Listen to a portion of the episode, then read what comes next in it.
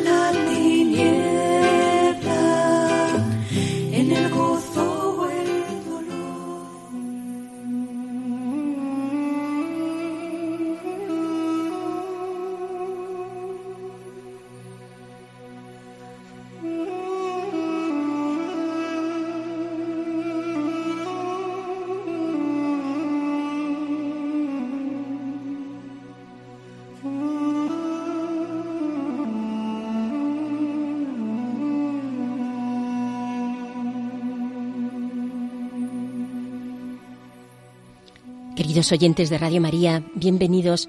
Estamos con todos ustedes aquí en el programa Hágase en mí según tu palabra. Les damos la bienvenida desde Radio María, quienes eh, componemos este equipo. Hoy contamos con la presencia de Pilar Álvarez. Buenas tardes. Eh, también tenemos a Carlos Rey Estremera, que él nos acompaña desde Burgos, ya saben, y bueno, y quien les habla, Inmaculada Moreno. Les recuerdo que si quieren ustedes ponerse en contacto con nosotros, lo pueden hacer a través del correo electrónico hágase en mí según tu palabra arroba radiomaria.es, hágase en mí según tu palabra arroba radiomaria.es. Ustedes nos siguen enviando correos y esto pues nos ayuda, nos anima siempre a seguir adelante en este camino de profundización de la palabra del Señor. Claves para leer la Biblia.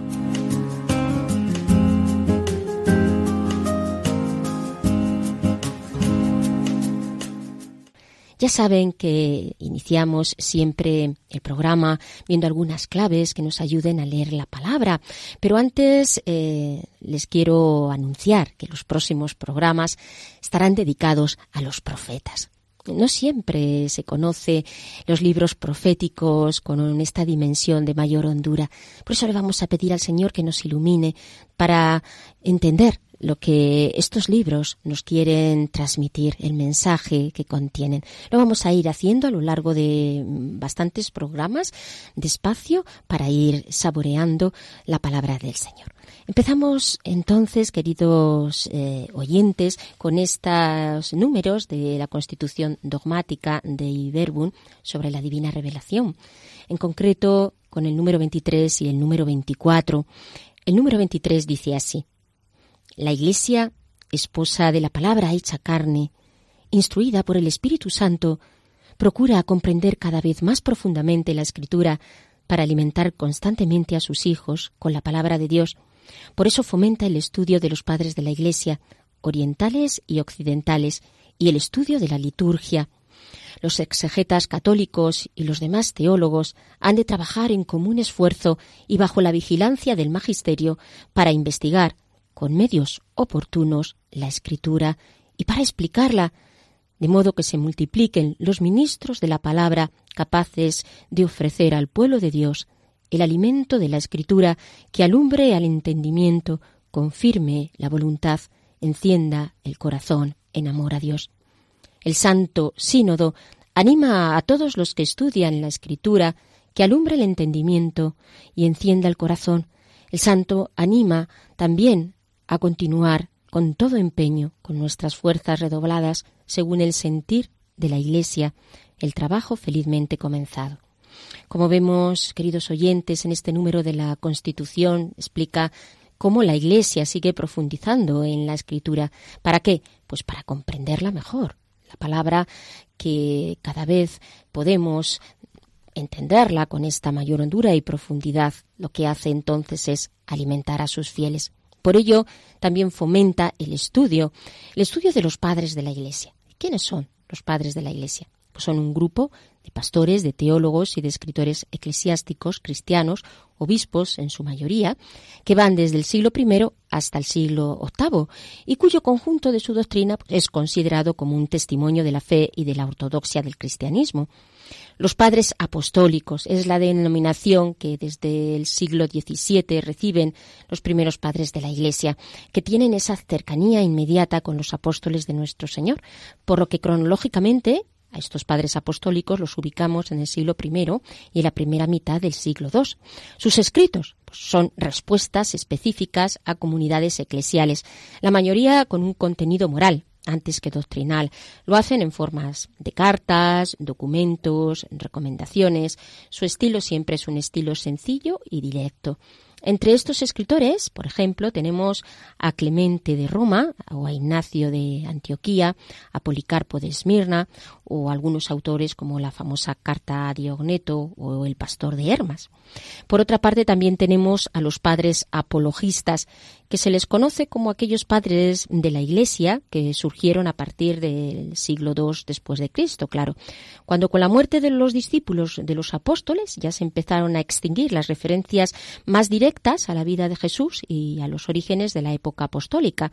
Entonces, en esta etapa los cristianos solo tenían como referencia las escrituras y la tradición apostólica y por ello lucharon para hacer frente a esos peligros que amenazaban la existencia misma de la Iglesia naciente.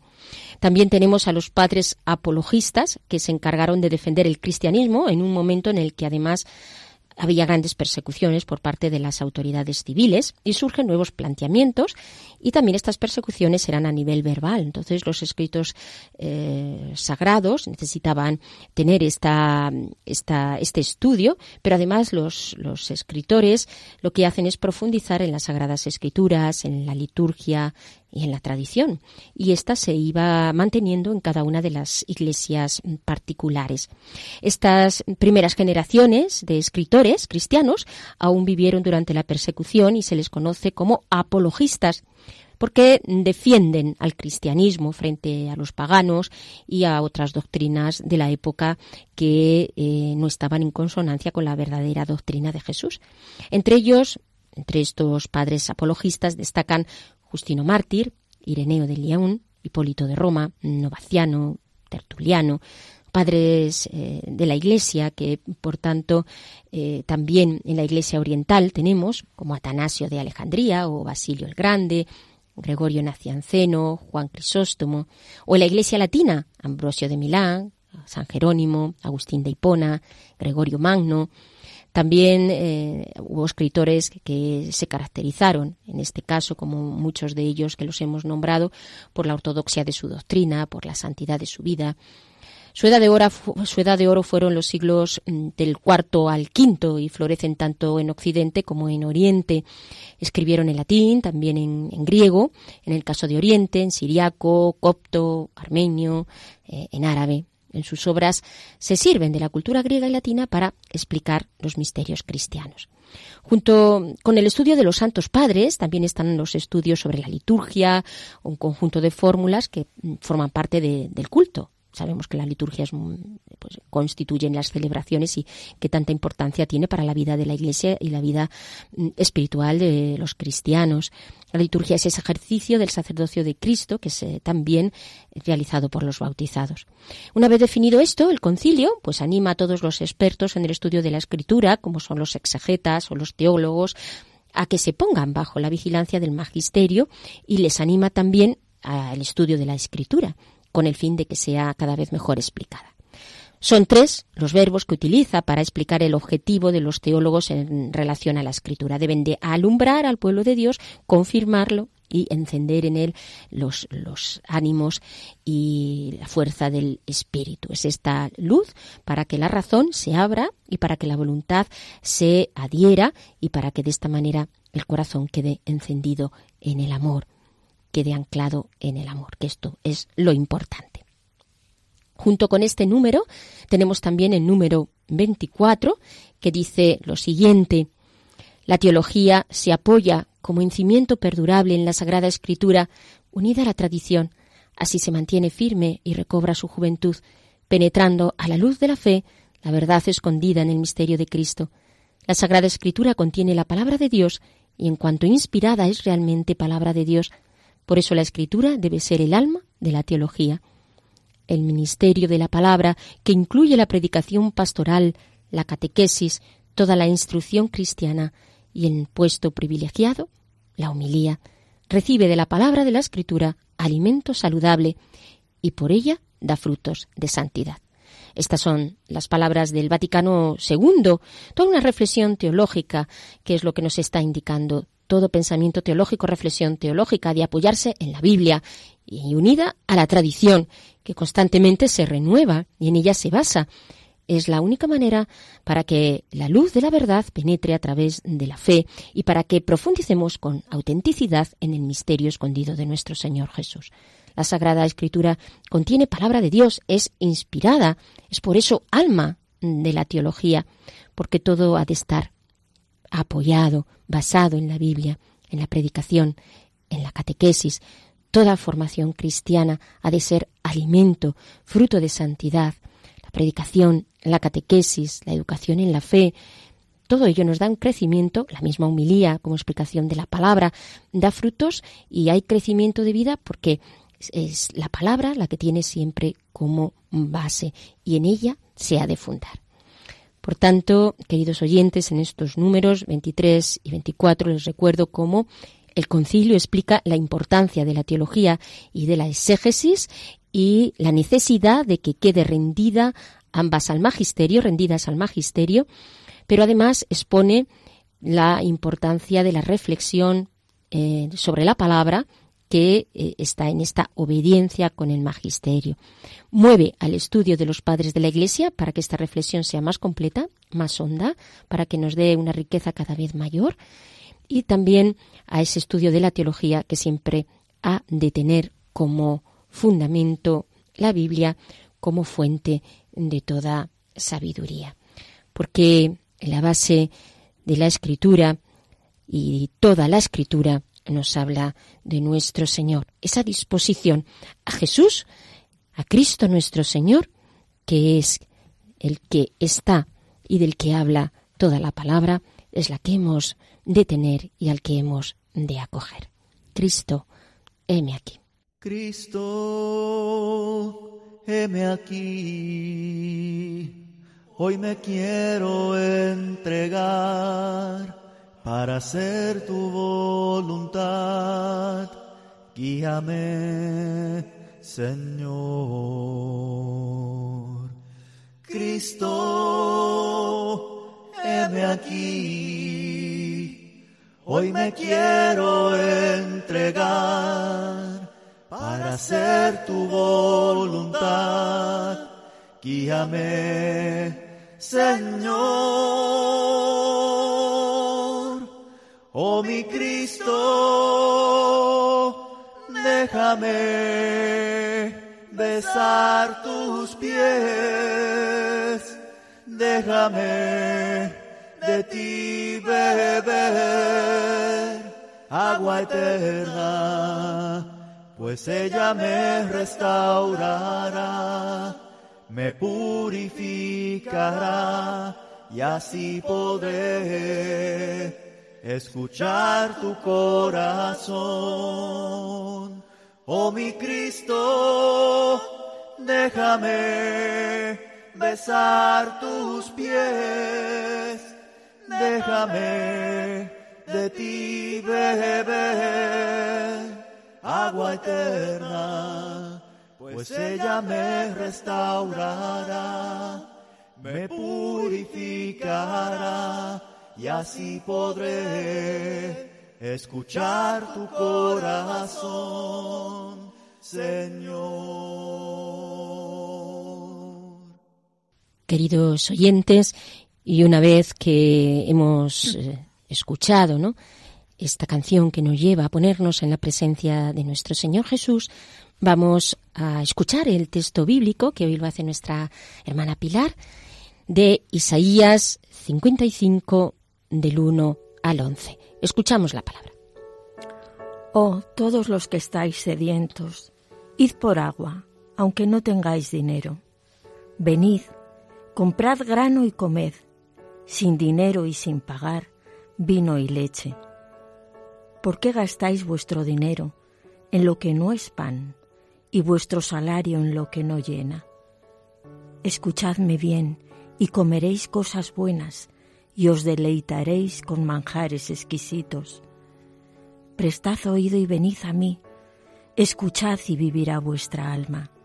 Haré con vosotros un pacto eterno, según la fiel promesa que hice a David. Yo le he puesto como testigo para los pueblos, caudillo y señor de las naciones. Mira, a pueblos que no conocías llamarás, y naciones desconocidas correrán hacia ti, por el Señor tu Dios y por el Santo de Israel, que te glorifica. Buscad al Señor mientras puede ser hallado. Clamad a Él mientras está cerca. Deje el malvado su camino y el malhechor sus pensamientos. Conviértase al Señor, que tendrá piedad de Él, a nuestro Dios, que es generoso en el perdón. Porque mis pensamientos no son vuestros pensamientos, ni vuestros caminos mis caminos, dice el Señor. Como se alza el cielo por encima de la tierra, se elevan mis caminos sobre vuestros caminos, y mis pensamientos sobre vuestros pensamientos. Como la lluvia y la nieve descienden del cielo y no vuelven allá sin empapar la tierra, sin fecundarla y hacerla germinar para que dé sementera al sembrador y pan para comer, así la palabra que sale de mi boca no vuelve a mí sin resultado, sin haber hecho lo que yo quería y haber llevado a cabo su misión. Palabra de Dios.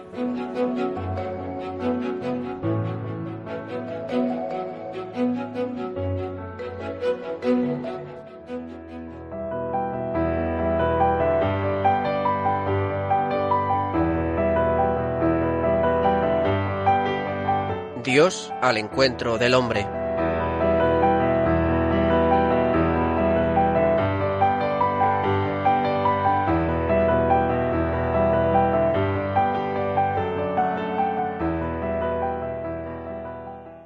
A la luz de este texto damos ahora paso al padre Carlos que desde Burgos nos va a explicar y sobre todo va a introducirnos con los profetas.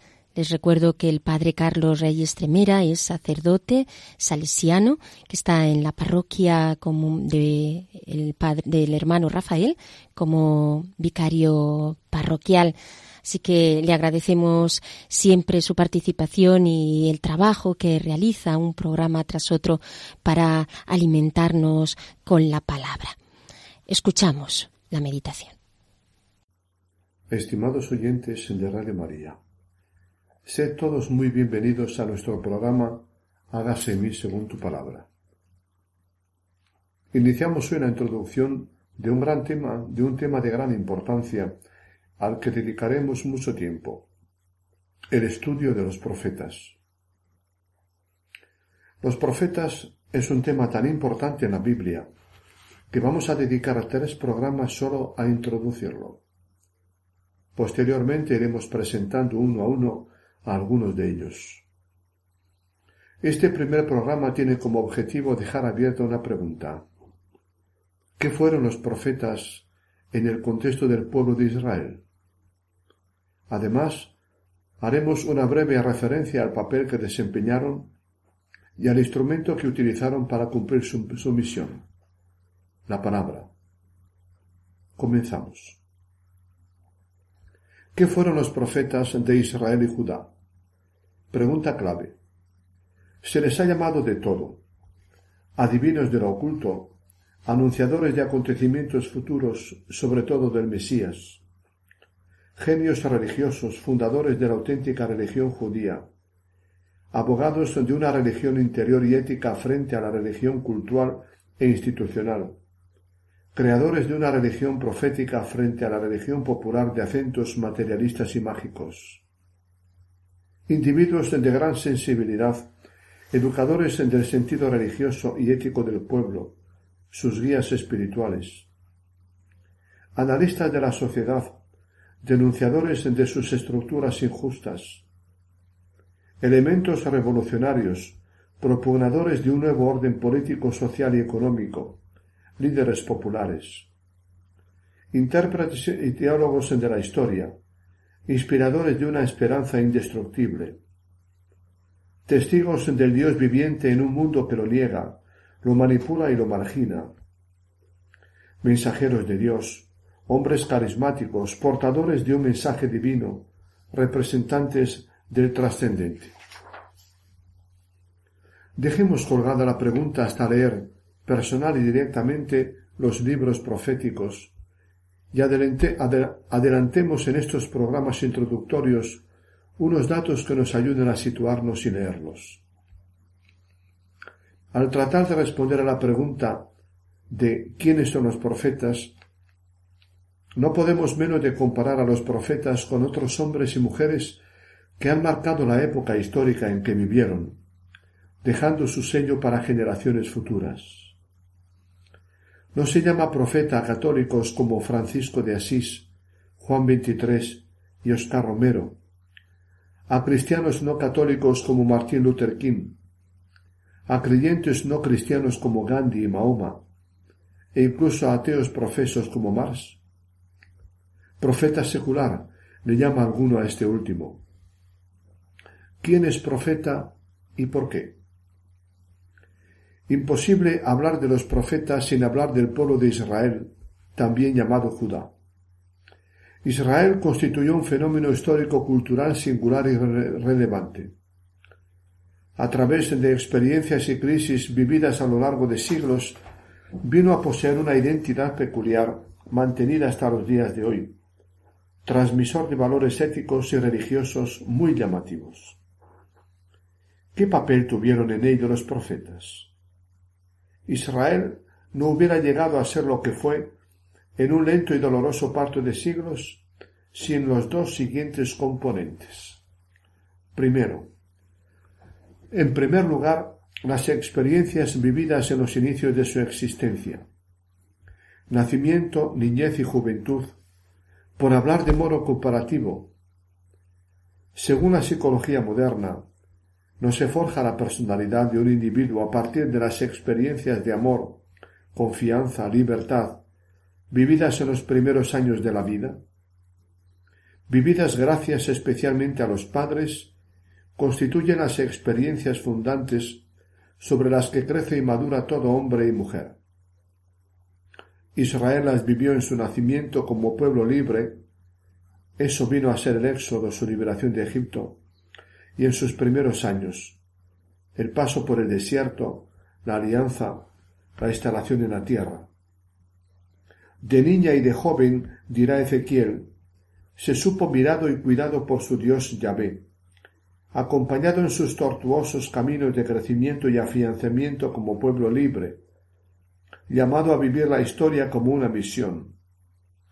Yahvé hizo de padre y madre con él, dirán los profetas Oseas, Jeremías, segundo Isaías y Deuteronomio. Y en segundo lugar, sus profetas. No fueron ellos los creadores del pueblo de Israel Judá, ni de su religión. Fueron más bien hijos suyos. Nacidos en su seno, mamaron su fe y su esperanza en su Dios Yahvé, asimilaron su credo, constituido por los recuerdos históricos citados. Pero en la historia y evolución ulterior de Israel Judá, a lo largo de siglos, los profetas jugaron un papel inigualable le recuerdan su identidad irrenunciable de pueblo de Yahvé. Apelan a sus orígenes, éxodo, desierto, tierra, Sión, alianza. Le ayudan a mantenerse fiel a esa identidad primera y a redescubrirla en los tiempos cambiantes que le advienen a todo pueblo. Purifican su peligrosa conciencia de ser el pueblo de Dios, le abren horizontes de esperanza en los tiempos calamitosos le elevan a nuevos valores y niveles de conciencia.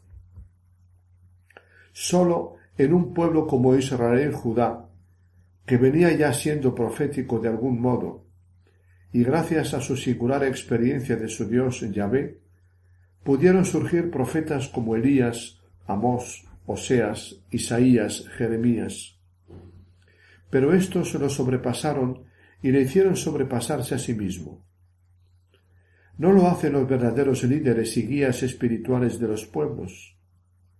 Estaban fuertemente anclados en las tradiciones fundantes y originarias de Israel Judá, pero los profetas fueron revolucionarios.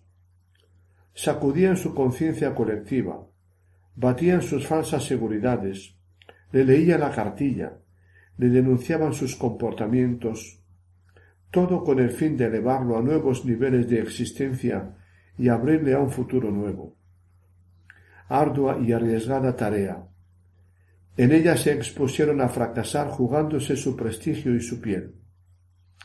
Podían los profetas no entrar en conflicto con los poderes fácticos, el político, el económico y el religioso, y con el pueblo mismo. Por algo fueron rechazados y perseguidos. Por romper esquemas como ellos siglos más tarde Jesús de Nazaret, profeta en su línea, acabaría igualmente rechazado. Gracias a sus profetas, Israel Judá sobrevivió en la historia a las tremendas catástrofes que amenazaron con enterrarlo para siempre, y mantuvo su identidad específica en medio de las más variadas situaciones histórico-culturales. Gracias a ellos evolucionó, maduró y pudo llegar a la posteridad una herencia espiritual única. Vivimos aún de la misma. Los profetas fueron moderando a Israel Judá a golpes de palabra de Dios de la antigua y de la nueva. No enseñaron ideas, no eran maestros ni profesores, ni meros intérpretes de la historia. Eran más que filósofos, sociólogos o historiadores. Eran testigos de un Dios de la historia. Como tales, pretendían mostrar el rostro del Dios para transformar la sociedad y anunciar y crear tiempos nuevos en nombre de Yahvé, el Dios siempre nuevo y sorprendente, el Dios de un proyecto respecto a la humanidad. Cambiar la historia cambiando los corazones. Allí donde se forja el ser humano y la sociedad es, allí es donde se forja el ser humano y la sociedad en verdad y en libertad. Por ello lo hicieron desarmados, con la sola arma de su palabra. No organizaron un movimiento popular revolucionario, no montaron una institución fuerte de ningún tipo, político, militar, religiosa, cultural, ni contaron con ninguna de ellas. Más bien tuvieron que enfrentarse con las mismas y las tuvieron en su contra. Ni hicieron de su palabra un poderoso medio de presión e influencia, al modo de los poderosos más media actuales. Se redujeron a recibir en su corazón la palabra de Dios, a dejarse transformar por la misma y a proclamarla luego donde podían, ante la corte y ante el pueblo, en el templo y a las puertas de la ciudad, los lugares públicos de entonces. Cuando no lo podían al pueblo entero, lo hacían como Jesús de Nazaret, ante reducidos grupos de discípulos, los únicos a menudo en aceptarla, vivirla y transmitirla. En el caso de no ser escuchados, algunos, pasaron a ponerla por escrito. Aceptada o no, seguía siendo palabra de Dios válida para siempre.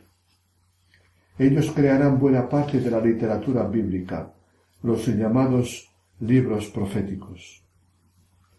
Los libros proféticos, el segundo de los grandes bloques del Antiguo Testamento, forman una colección de catorce libros diecisiete si añadimos a Daniel, Jonás y Baruch, de muy diverso tamaño e importancia.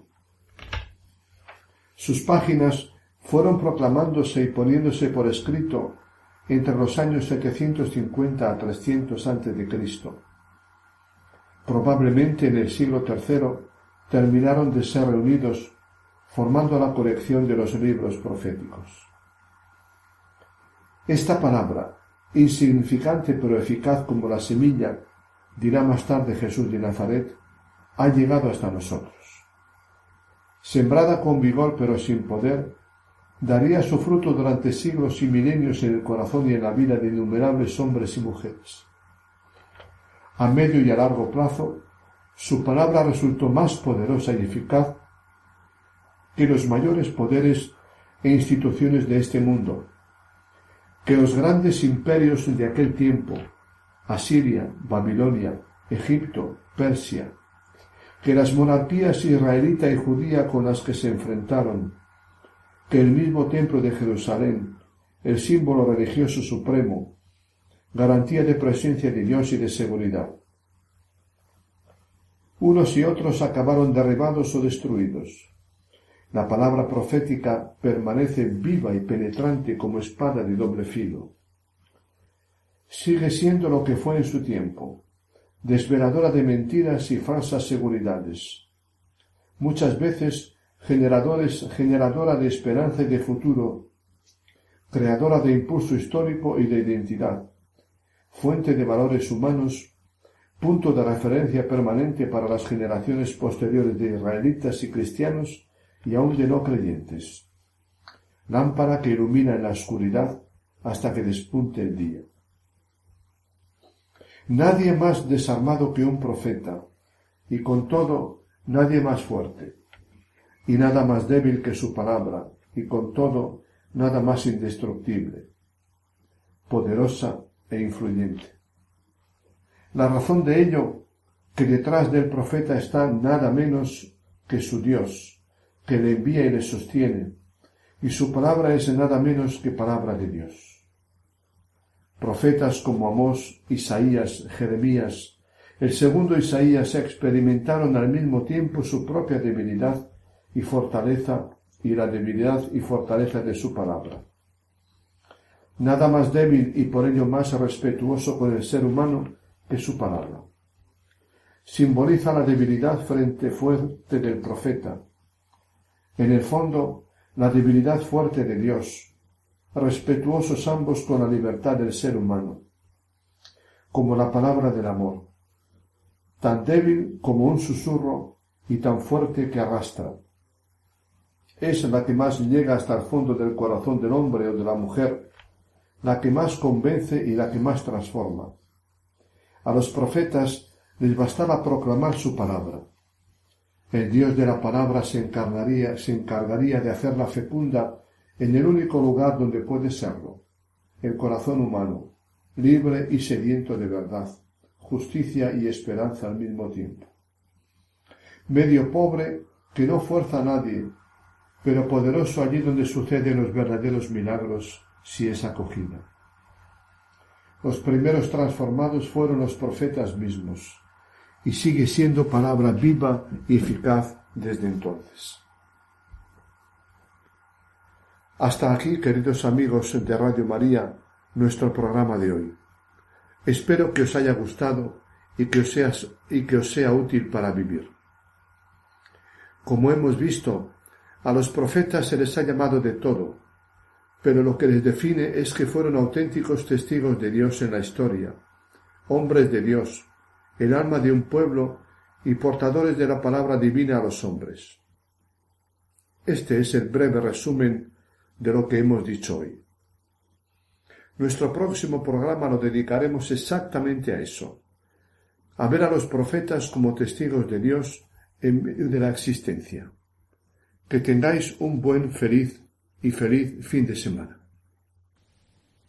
Muchas gracias, eh, Padre Carlos, por esta meditación siempre profunda. Les recuerdo, queridos oyentes, que estamos en el programa Hagas en mí según tu palabra que formamos este equipo de este programa Pilar Álvarez, el padre Carlos Rey y que les habla Inmaculada Moreno y que pueden ustedes establecer contacto con nosotros a través del correo hagas en mí según tu palabra arroba radiomaria.es.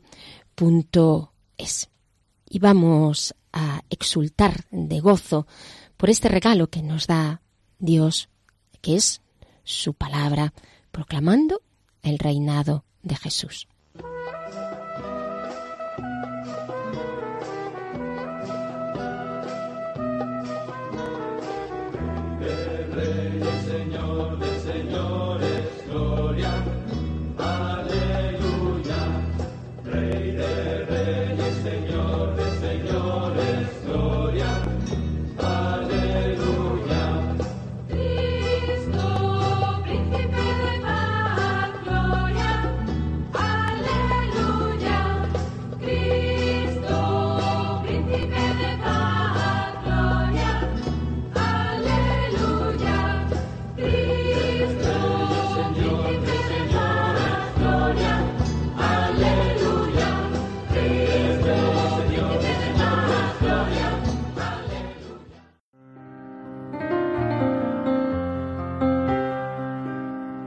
Rincón Bíblico.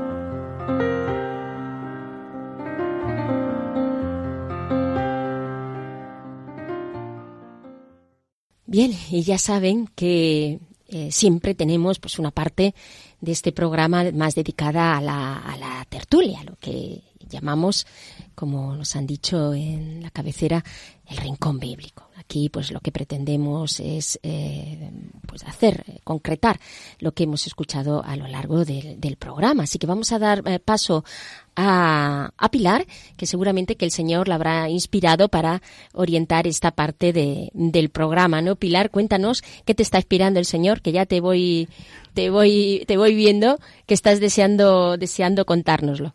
Pues sí, Inma. Eh, yo me eduqué en un colegio de monjas desde bien pequeña, porque a los dos años ya iba al colegio de las monjas. Bien, y recibí allí, pues en realidad una buena formación religiosa para lo que había en la época.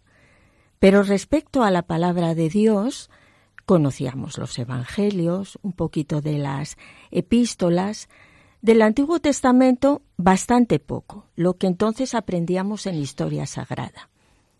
Bien, eh, cuando íbamos a misa los domingos o cuando podíamos ir a misa a diario, pues escuchábamos fragmentos de la palabra de Dios.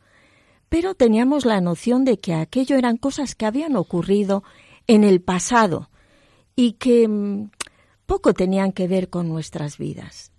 En realidad yo descubrí la palabra de Dios a los 42 años, en el año 92. Y a mí, para mí, aquello fue el mayor revulsivo de mi vida. Tomar conciencia de que Dios nos habla, de que Dios me habla a mí, aquello realmente transformó mi vida. Pero eso fue una experiencia que Dios me regaló. Sin embargo, unos años después, una tarde hablando con mi madre, me dice, hija, ¿sabes? He ido a la peluquería y me ha dicho la peluquera, fíjate si estará loca, que Dios nos habla. Y para mi madre aquello era inconcebible.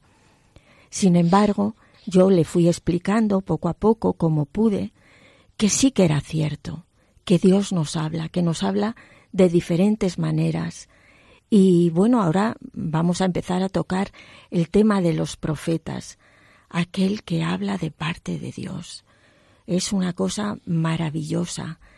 Y cómo estos hombres, a lo largo de, de la historia de todo el pueblo de Israel, como les hemos visto, anunciar y consolar, cómo ha ido, los profetas han ido configurando de alguna manera la espiritualidad de ese pueblo. Entonces, a mí el tema de los profetas, la verdad, que me fascina, porque la idea que teníamos de los profetas, antes de acercarnos a la palabra, eran como unos personajes así un poco estrambóticos, que iban por ahí dando gritos, y, o unas personas que tenían la capacidad de, de adivinar el futuro. Entonces, claro, Inma, qué diferente y qué distante estas ideas que teníamos de lo que son en realidad los profetas. Sí, también has dicho ahí una cosa, Pilar, que yo creo que es importante, ¿no? Eh, yo creo que el Concilio Vaticano II fue importantísimo a la hora de motivar al pueblo de Dios a, a la lectura de la, de la palabra, ¿no? Fue una, una de las claves del Concilio Vaticano. Pues efectivamente tú decías, bueno, nosotros estudiábamos pues historia sagrada, pero no era tan, tan común ir a los textos, ¿no? O, o leer eh, lo que es los textos con toda la, la, la inmediatez que eso, que eso eh, supone, por una parte, ¿no?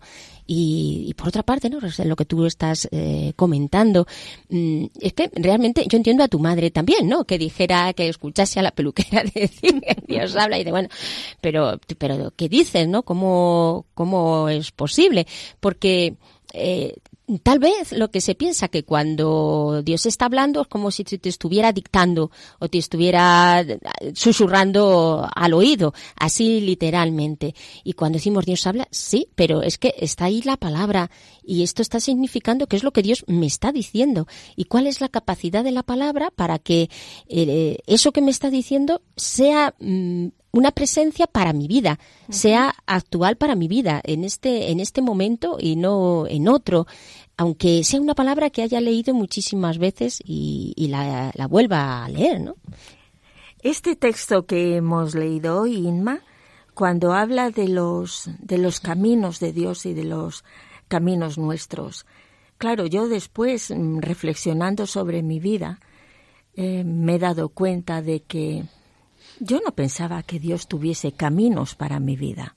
De manera que yo seguía mis propios caminos, mis propios caminos, hasta que un día esta palabra eh, como que se me abrió.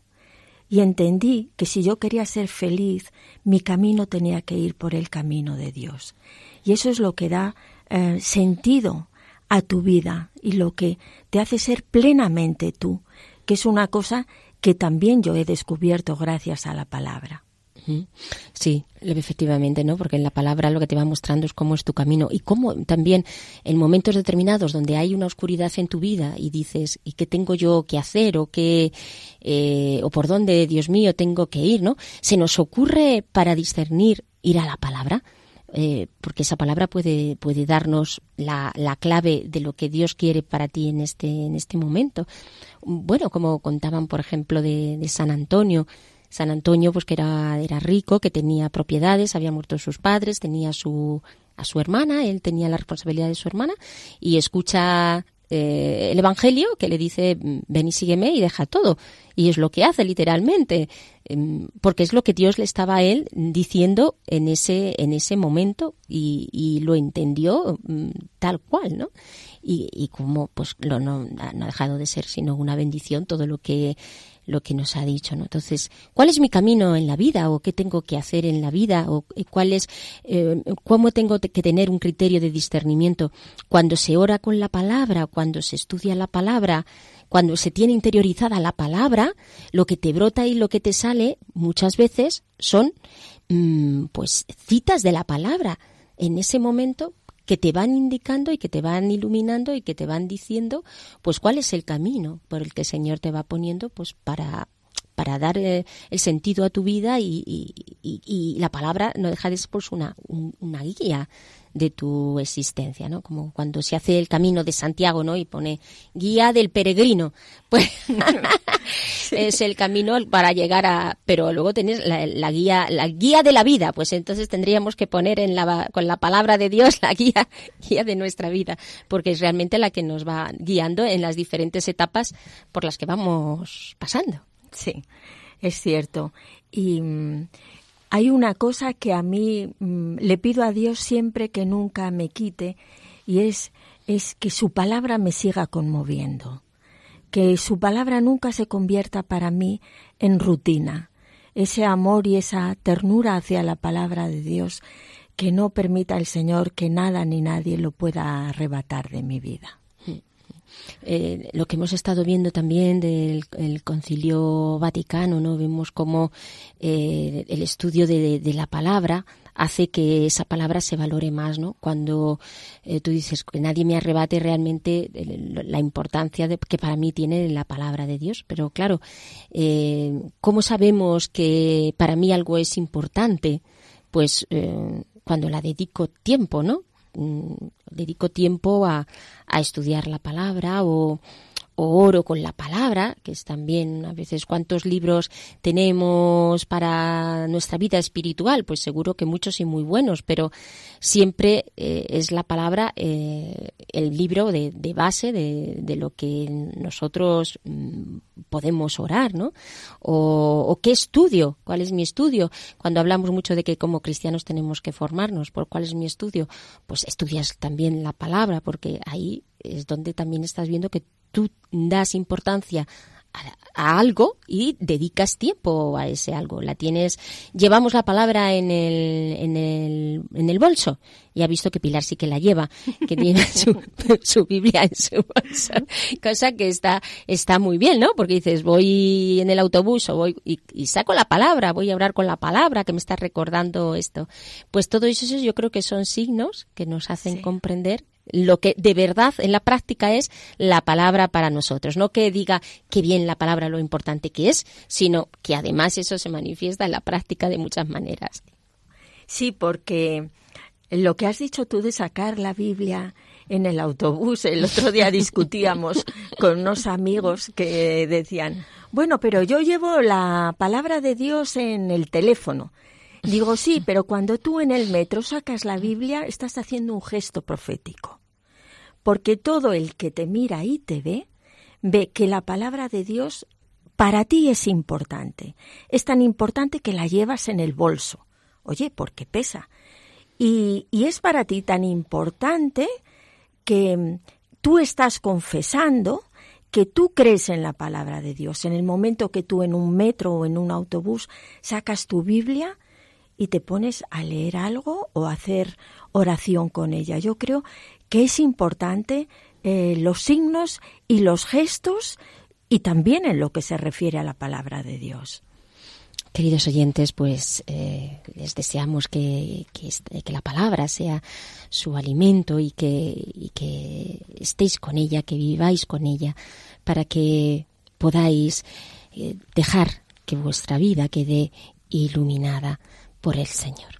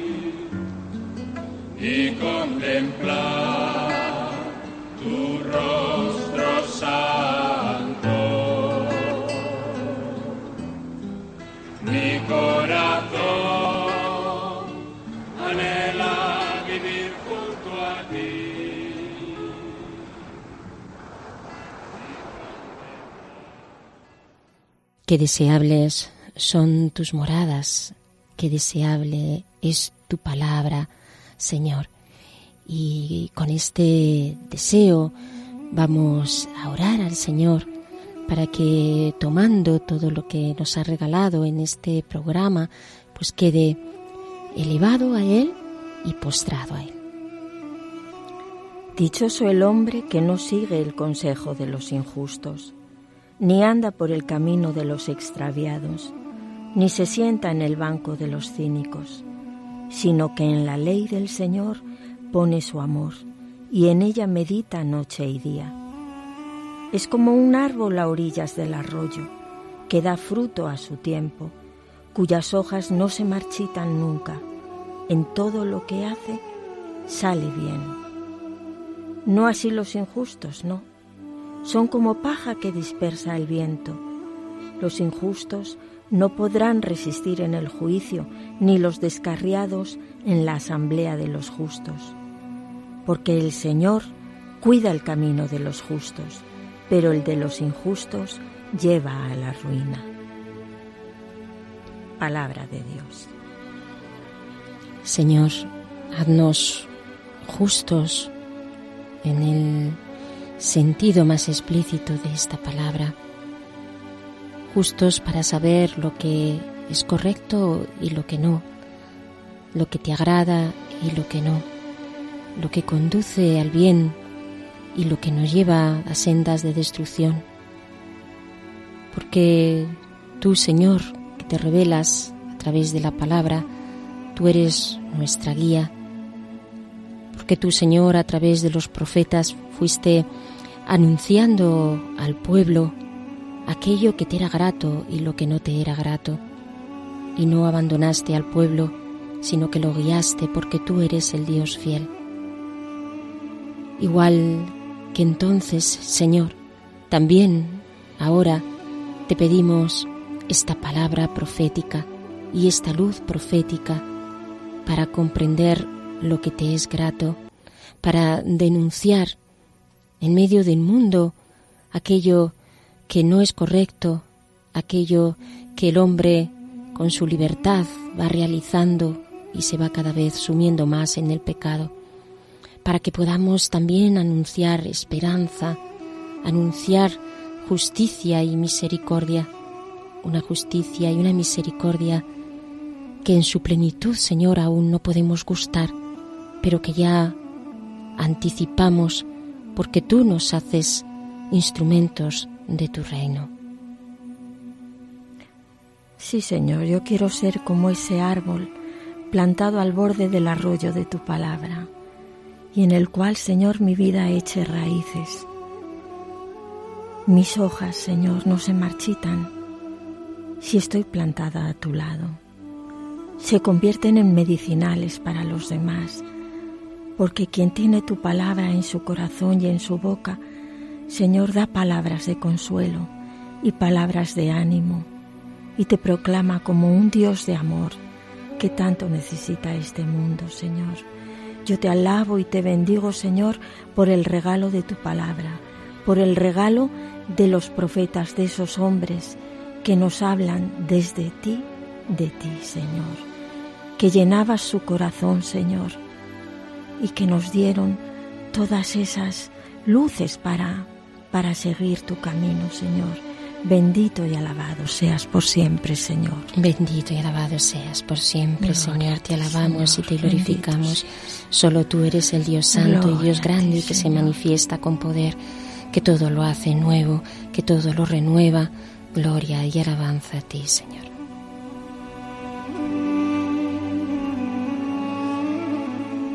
Queridos oyentes, y terminamos el programa de hoy pues, con este Salmo 1 donde Dios nos dice que feliz el hombre que busca la justicia. Pues le pedimos al Señor que nos haga buscar sus caminos de justicia y que lo hagamos orando y estudiando su palabra. Así terminamos, queridos oyentes, el programa de hoy. Les recuerdo que les esperamos en el próximo programa. No dejen de conectar con nosotros a través de Radio María y pueden también ponerse en contacto para cualquier comentario con el correo electrónico hágase en mí según tu palabra arroba. Muchas gracias y hasta el próximo encuentro.